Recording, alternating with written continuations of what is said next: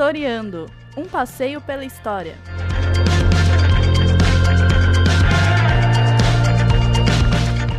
Eu sou a Bia. E eu sou o Gui. Está começando mais um Historiando. No passeio pela história desse app, vamos trazer curiosidades históricas bem cômicas e que provavelmente muita gente desconhece. Você sabia que o Hitler e Stalin viveram na mesma cidade durante um tempo? Pois é. A capital da Áustria, que por um bom tempo foi um lugar de muita movimentação cultural e política, foi também o lar dociliar desses ditadores durante o verão de 1913. Ou seja, provavelmente frequentavam aí os mesmos cafés e restaurantes e devem ter se trombado muitas vezes sem saber. Além dessas figuras, Trotsky e Freud também viveram no mesmo lugar e na mesma época. Cidade movimentada, hein? Falando nessas figuras, você sabia que o Hitler já foi indicado para o Prêmio Nobel da Paz? Isso mesmo, você não ouviu errado. O nada pacífico Adolf Hitler, nas vésperas da Segunda Guerra Mundial, foi considerado para concorrer ao prêmio. Com essa loucura, a gente percebe que realmente os critérios das indicações podem ser totalmente arbitrários. Tão arbitrários que o ditador Benito Mussolini também foi indicado. Pois é, uma decisão maluca tomada por pesquisadores da Alemanha e da França indicaram o fascista no ano de 1935. Meu Deus, que bagunça essas indicações. Fora essas duas figuras nada pacíficas, o Stalin também foi cotado para concorrer o prêmio e duas vezes. Alguma pessoa considerou que o líder soviético podia muito bem ganhar esse prêmio, Daí ele foi indicado em 1945 e de novo em 1948. Aí você deve estar se perguntando: mas como assim um ditador concorrendo a um prêmio como esse? Bom, a organização norueguesa aceita todos os nomes desde que o prazo para enviar as propostas seja respeitado.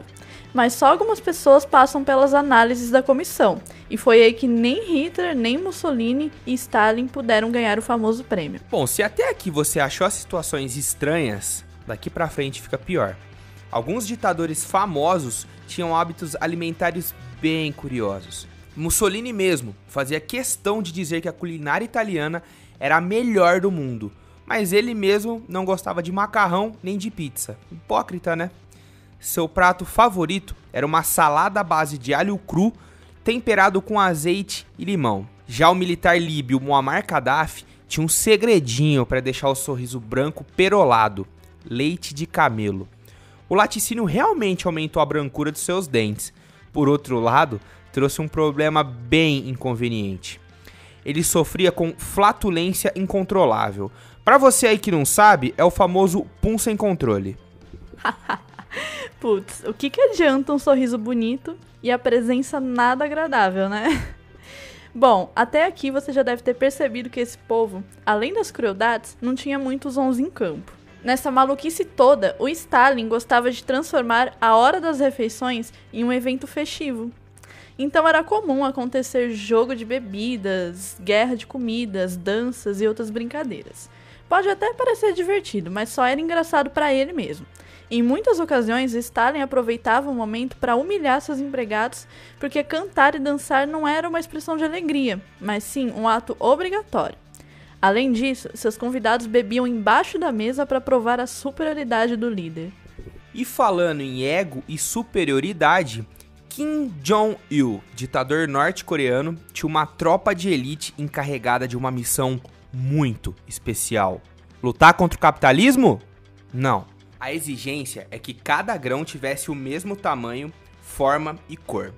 Mas nem só de prejudicar sua população, atrasando seu desenvolvimento, vive um ditador. Nas horas vagas, as figuras tinham seus hobbies. Aproveitando que acabamos de falar de Kim Jong-il, ele, que abominava a cultura ocidental e não permitia que seu país se abrisse para o mundo, era fã de Michael Jordan. Seu fanatismo era tanto que ele tinha uma coleção de VHS de todos os jogos que o ícone participou. E falando em hobbies de ditadores, Saddam Hussein era escritor e escreveu um romance chamado Zabibá e o Rei. O conto era sobre a relação entre um rei e uma jovem, e a história era uma alegoria ao seu país, o Iraque.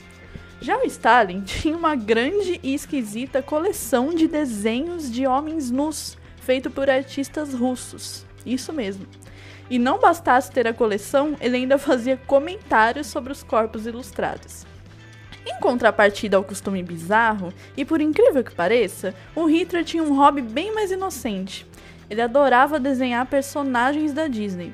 No ano de 2008, um museólogo norueguês anunciou que descobriu alguns dos desenhos do ditador. Entre eles estavam dois dos Sete Anões e um do Pinóquio. E é isso aí. Chega de curiosidade bizarra por hoje. Acompanhe o blog Historiando e siga a gente no Insta para não perder os próximos episódios. Falou, pessoal, até a próxima. Um beijo e até o próximo app.